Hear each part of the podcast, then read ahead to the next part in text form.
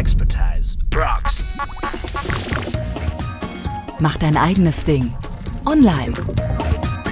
Fabian Siegler geht mit dir Schritt für Schritt in Richtung E-Commerce. Firmengründung, Accountentsperrung, Amazon-Geschäft, Dropshipping. Fabian ist Manager, Motivator und Marketingprofi.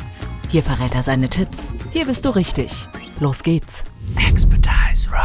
Online shoppen gehen. Eine Auswahl größer als in jedem Kaufhaus.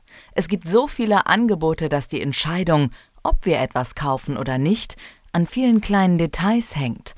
Unser Bauchgefühl, der Tipp von einem Freund oder eine Verkaufsbestsellerliste, ein Gradmesser dafür, was eben gerade gut läuft und was nicht. Aber wann gilt ein Produkt als Bestseller? Wer stellt diese Listen überhaupt wie auf? Und was hat das mit dem Ranking auf sich, mit den geheimnisvollen Algorithmen? Fabian Siegler hat Antworten.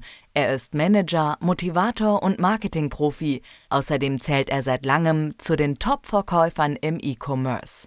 Ja, das Thema Bestseller ist natürlich mitunter etwas ähm, komplexer zu beleuchten. Das liegt daran, dass ein Bestseller sich stündlich grundsätzlich ändert in der Gewichtung und Bestseller im Prinzip erstmal reine Verkaufszahlen sind.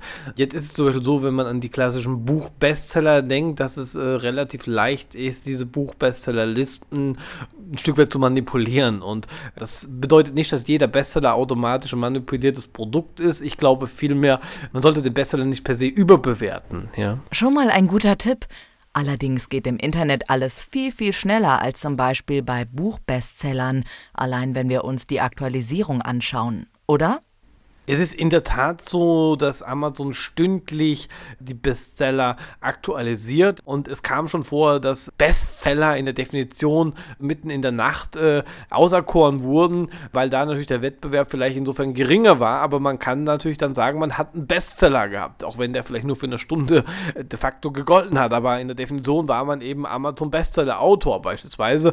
Das ist tatsächlich so, dass hier die Verkaufszahlen stundenweise erhoben werden. Auch wenn es ständig neue Bestsellerlisten gibt, Fabian Siegler weiß, bei welcher es sich lohnt, unbedingt mal reinzuschauen, aus verschiedenen Gründen. Ich glaube, viel spannender ist tatsächlich natürlich momentan sich sowas mal anzuschauen, wie diese Amazon Echo, diese Lautsprecher oder gerade sich die Bestseller mal anzuschauen von diesen ja, Nischengenres. Es gibt zum Beispiel das sogenannte Amazon Launchpad, darin die Bestseller sich anschauen von innovativen Startups. Ja, das ist mega spannend und das sollte man tatsächlich auch anschauen, da einfach hier so viel Dynamik im Markt ist, dass alles, was man jetzt heute sagen würde, tatsächlich nächste Stunde schon wieder nicht mehr aktuell wäre. Ah, Marktanalyse mal anders anders. Die Bestsellerlisten sind also vielseitig einsetzbar. Manche lieben die Rankings auch so, weil Einkäufe einfach schneller gehen. Du suchst ein Geschenk, gehst die Kauflieblinge durch und hast nach fünf Minuten was Passendes gefunden.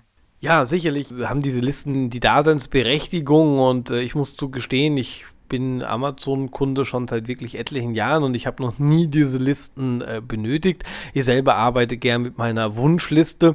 Persönlich kann ich dem wenig abgewinnen, weil ich glaube einfach, äh, man kennt die Person, der man was schenken will, einfach besser und kann sich da individuelle Gedanken machen. Aber klar, bevor es auf einen trostlosen Gutschein hinausläuft, ist sicherlich eine Inspiration ein wichtiges Vehikel.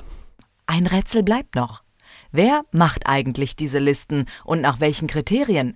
Die Algorithmen sind und bleiben das große Geheimnis der Onliner so wirklich in die Karten schauen lässt man sich dann nicht. Man kann es vielleicht ein bisschen transparentisieren, äh, wenn man das mal jetzt aus der Verkäufersicht betrachtet. Da weiß man eben, dass zum Beispiel Lieferzeiten mit ins Ranking einfließen, die Produktbewertungen als solche, auch die Verkäuferbewertungen mit einfließen.